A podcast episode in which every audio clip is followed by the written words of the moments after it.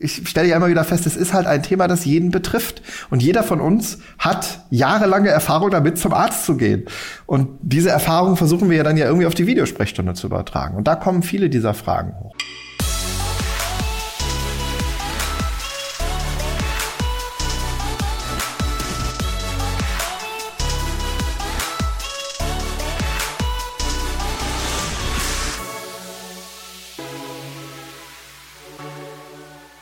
Der März ist unser Gesundheitsmonat. Wir haben in der letzten Woche hier bei Digitale Vorreiter von Daniel Schneider schon gehört, was sein Unternehmen Krü macht. Krü stellt ein Videoarztbesuch für Deutschland Bereich per Smartphone-App. Ich habe das schon selbst mehrfach genutzt und du kannst das ausführliche Gespräch mit Daniel in der vorherigen Folge hören. Heute interessiert mich aber der digitale Manager Daniel Schneider. Ich möchte heute Daniel ein paar Fragen zum Thema Digitalisierung stellen, um zu verstehen, wie Daniel tickt, was in seinen Augen wichtig ist. Ich heiße Christoph Bosek und ich freue mich ehrlich, dass du wieder bei Digitale Vorreiter eingeschaltet hast. Powered by Vodafone sind wir dein Go-to-Place um das Thema Digitalisierung mit viel Input von Top-Experten und Machern der Industrie 4.0. Daniel, als äh, German Country Manager bist du bei Krü zuständig für die nächsten Schritte in einem unheimlich dynamischen und spannenden Markt, eHealth. Danke, dass du dir wieder Zeit genommen hast und dass wir heute wieder dein Brain picken dürfen. Ich würde sagen, wir fangen an mit Rapid Fire, oder? Hallo Christoph, schön wieder dabei zu sein. Fantastisch. Wie wurde das Thema E-Health vor zehn Jahren wahrgenommen?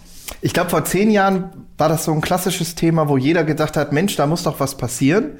Aber es fehlten an vielen Stellen einfach noch die regulatorischen Rahmenbedingungen, dass auch das Thema Digitales bei einem komplexen System wie in dem Gesundheitswesen vollkommen angekommen ist. Wie wird das Thema in zehn Jahren wahrgenommen? Ich glaube, in zehn Jahren sind wir in einer ganz anderen Welt. Ich glaube, unsere Kinder werden irgendwann sagen, wie, ihr seid noch für alles Mögliche zum Arzt gegangen. Ich kann das doch über mein Smartphone oder was auch immer dann genutzt wird, lösen. Also ich glaube, wir werden einfach sehen, dass Digitales in allem, was wir tun im Gesundheitswesen, massiv Einzug erhält und dass wir, genauso wie wir heute online shoppen, viele unserer Gesundheitsthemen online lösen. Wenn ich jetzt ein traditionelles Gesundheitsunternehmen bin, was würdest du mir raten, wie viel Prozent meiner Wertschöpfung ich eigentlich schon langsam mal aus digitalen Prozessen und Transaktionen bekommen sollte? Kann man das überhaupt? Es ist, glaube ich, sehr schwer verallgemeinern, weil es gibt mhm. so viele unterschiedliche Gesundheitsunternehmen.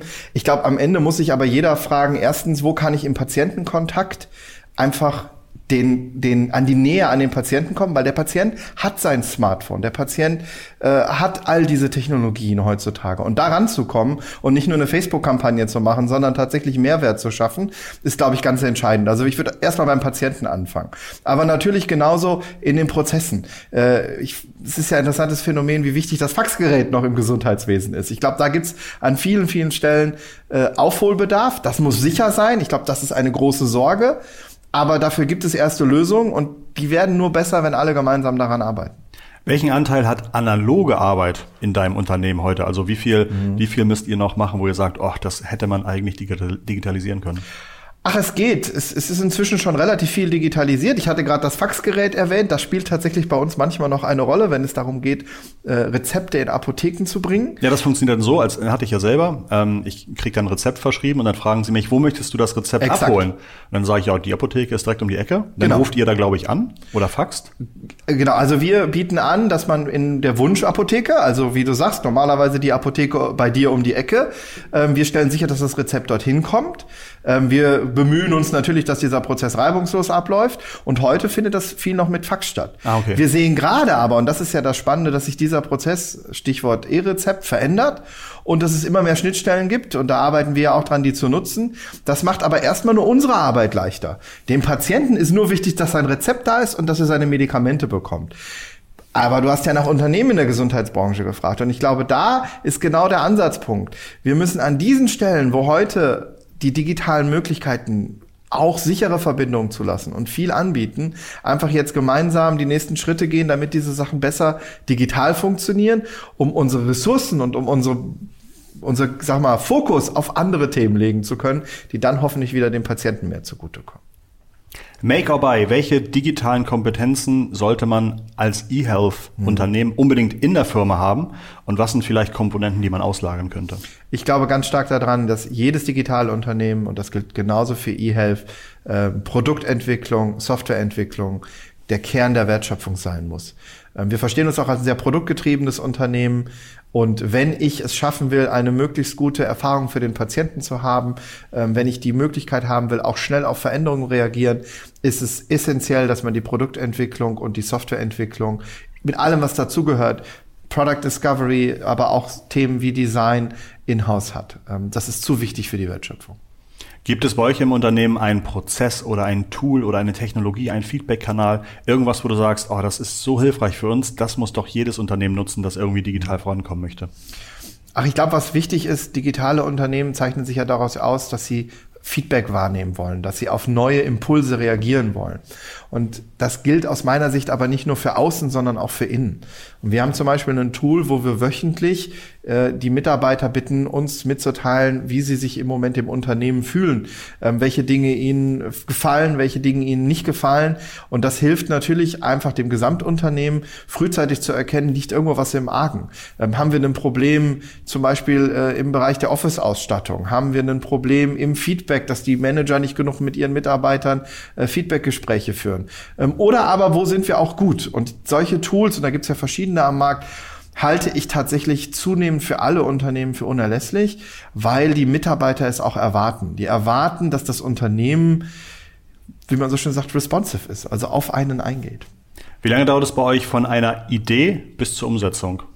Ach, sehr unterschiedlich. Ähm, ich glaube, im Gesundheitswesen ähm, gibt es viele Stellen, wo die Idee und die Umsetzung noch dazwischen die Frage der Absicherung kommt, dass es in den rechtlichen Rahmenbedingungen funktioniert, dass die Datensicherheit gegeben ist. Deshalb müssen wir bestimmte Dinge vielleicht ein bisschen langsamer machen, als manche andere digitalen Unternehmen das tun, weil wir nochmal eine zusätzliche Sorgfaltsschicht brauchen. Aber das kann im Bereich von Tagen dennoch sein. Ne? Bei, gerade bei kleineren Änderungen sind wir natürlich auch da wieder. Wir haben Softwareentwicklung bei uns, wir haben die Produktleute, wir haben die Designer, die können sich sehr schnell zusammensetzen, an einer Idee arbeiten, äh, die ein bisschen drehen und wenden, einmal die rechtlichen Fragen klären und umsetzen. Das kann sehr schnell innerhalb von weniger Tagen gehen. Was können die Deutschen vielleicht noch von anderen Ländern lernen im Bereich von eHealth? Ich würde da mal abwarten. Also ich glaube, wir stehen noch so am Anfang, dass wir erstmal schauen müssen, welche Fragen die Deutschen eigentlich an eHealth haben. Äh, Im Moment habe ich den Eindruck, dass erstmal es ein großes Interesse an dem Thema gibt. Was wir natürlich jetzt sagen können, ist, in vielen anderen Ländern hat sich das schon etabliert, aber vielleicht tut es das in Deutschland ja auch genauso schnell. Also ich würde mir wünschen, dass die Deutschen da genauso mutig und genauso offen sind wie andere Länder. Aber im Moment würde ich Ihnen noch nicht absprechen, dass Sie das nicht vielleicht auch sind. Das ist doch sehr, sehr verbindlich, sehr diplomatisch. Welche Quellen nutzt du persönlich, um dich digital auf dem Laufenden zu halten? Ich bin ähm, von Haus aus im Digitalen würde ich mich immer als Produktmanager verorten. Ich mache jetzt eine eher umfassende Rolle, aber ich komme aus dem Produktmanagement und ich finde das auch wichtig als Sichtweise auf digitale Themen.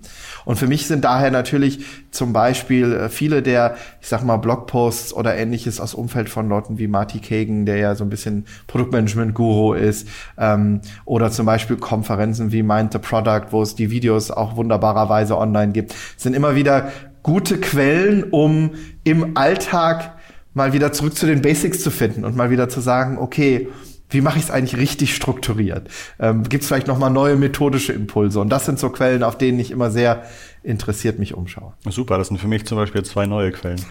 Kennst du Unternehmen, die im E-Health-Bereich für dich absolut kreative Vorbilder sind, ohne dass du jetzt irgendwie zu sehr irgendwelche Wettbewerber loben oder nennen musst? Aber gibt es da was, wo du sagst, oh, schön gelöst? Ach, ich glaube, also es gibt viele schöne Lösungen. Es gibt viele erste spannende Lösungen, äh, gerade in dem Umfeld von Apps, die ja in Deutschland jetzt versuchen, äh, in die Verschreibungsfähigkeit zu kommen. Also da gibt es ja spannende Sachen, ob es zum Beispiel äh, in der Behandlung von Depressionen, äh, die sicherlich nicht die Psychotherapie ersetzen können, aber in einem Feld, wo wir wissen, wie schwierig es manchmal ist, Termine zu kriegen, ähm, in einer Situation, wo Menschen einfach sehr kurzfristig Hilfe brauchen.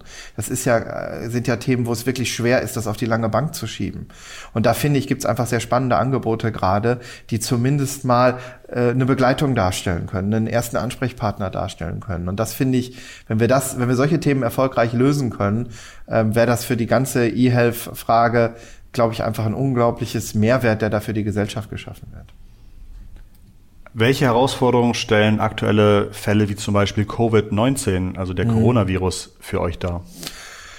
Ja, für uns stellen sie insofern eine Herausforderung dar, als wir natürlich sehr stark überlegen müssen, wie gehen wir damit um, wenn eine große mediale Diskussion um ein wichtiges Thema anfängt. Wissen wir natürlich, dass einfach die Sorge der Menschen sehr stark ansteigt aber um das nicht immer in der Proportion zu dem steht, wie stark die Fälle wirklich auftreten. Das Problem ist, für den Einzelnen ist das ja nicht erkennbar, weil irgendwer kann ja tatsächlich daran erkrankt sein. Das heißt, wir müssen entsprechend unsere äh, Ärzte vielleicht zum Teil schulen, die schulen sich natürlich auch stark selber. Wir müssen sicherstellen, dass wenn so ein Fall auftaucht, die Ärzte ein klares Protokoll haben, nach dem sie vorgehen können. Da verlassen wir uns darauf, dass alle unsere Ärzte ja im normalen Praxisalltag sind, sich mit dem Thema wahrscheinlich so oder so beschäftigen, ähm, über die Informationen Informationskanäle, die wir haben. Wir stehen aber unterstützend dafür bereit.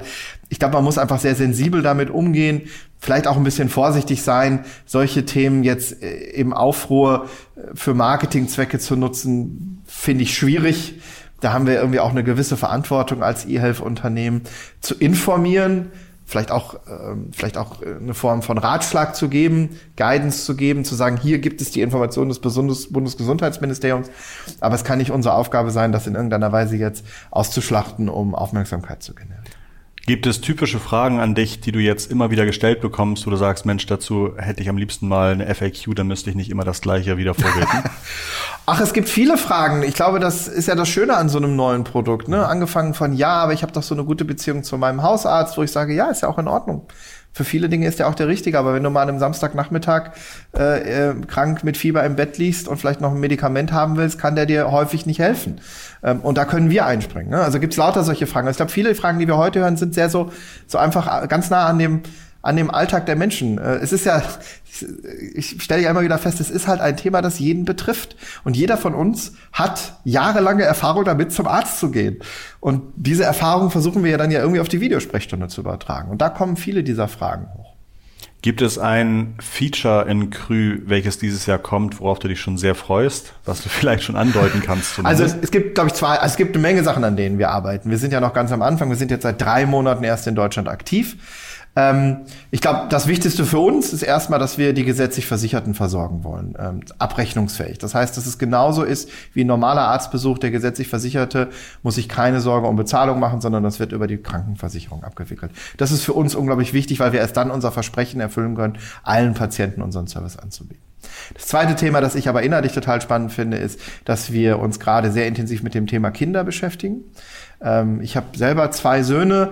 Äh, ich weiß, äh, wie anstrengend das manchmal ist, ähm, dann zu koordinieren zwischen den einen Sohn in die Kita bringen, mit dem anderen im Wartezimmer sitzen. Ähm, das ist alles nicht so einfach und gerade bei Kindern gibt es ja auch viele Erkrankungen. Mein Lieblingsbeispiel ist immer die Bindehautentzündung, wo man zwar einen ärztlichen Rat braucht, man braucht ein Rezept, ob man dafür in einem Wartezimmer sitzen muss, weil dem, dem kind, das Kind ist ja nicht sieht ja nicht, also man ja. weiß ja in der Regel, was das Kind hat. Man braucht noch mal die Validierung, man braucht noch mal die Unterstützung. Aber da eine schnelle Lösung für zu finden, ist, glaube ich, ein sehr attraktives Angebot. Und deswegen ist dieses Thema, dass wir unser Service für Kinder öffnen, äh, für mich äh, auch hoffentlich eine Lösung manch meiner persönlichen Darauf Probleme. freue ich mich auch schon, muss ich sagen. Okay, ähm, das war schon. So schnell geht unsere Rapid-Fire-Folge zu Ende oder unsere Fragen zu Ende. Habe ich irgendwas vergessen? Bei Rapid Fire kann man, glaube ich, immer noch mehr fragen, aber so. es war schon mal eine gute Runde. Okay, sehr, sehr gut. Vielen, vielen, vielen Dank für deinen Input diese und letzte Woche. Auch im Namen natürlich meiner Zuhörer. eHealth, den ganzen, März, äh, den ganzen März. In der nächsten Woche möchten wir unsere Digital News bringen und da drin haben wir einen Überblick über den gesamten Markt, vielleicht auch so ein bisschen abseits von Daniels Arbeitgeber Krü. Und dazu habe ich nächste Woche Nina Jetter äh, im Gespräch, eine absolute Experte. Nina ist Investmentmanagerin bei Project A und Project, Project A investiert viel Geld in Unternehmen und Nina ist dort sozusagen die Expertin für den E-Health-Markt. Nina liest und hört und guckt sich viel und tief in die Branche rein und hat für uns ein paar spannende Entwicklungen aus der Digitalisierung der Gesundheitsbranche mitgebracht mit Beispielen. Ich freue mich sehr auf Nina und du solltest diese Folge dann auf keinen Fall verpassen. Und als kostenloser Abonnent bekommst du natürlich automatisch Bescheid, sobald Ninas Folge live geht. Ich danke Vodafone dafür, dass sie diesen Podcast möglich machen. Dank dir fürs Zuhören und dank dir, lieber Daniel, für den schönen Content. Vielen Dank. Liebe digitale Grüße von uns und bis zur nächsten Woche.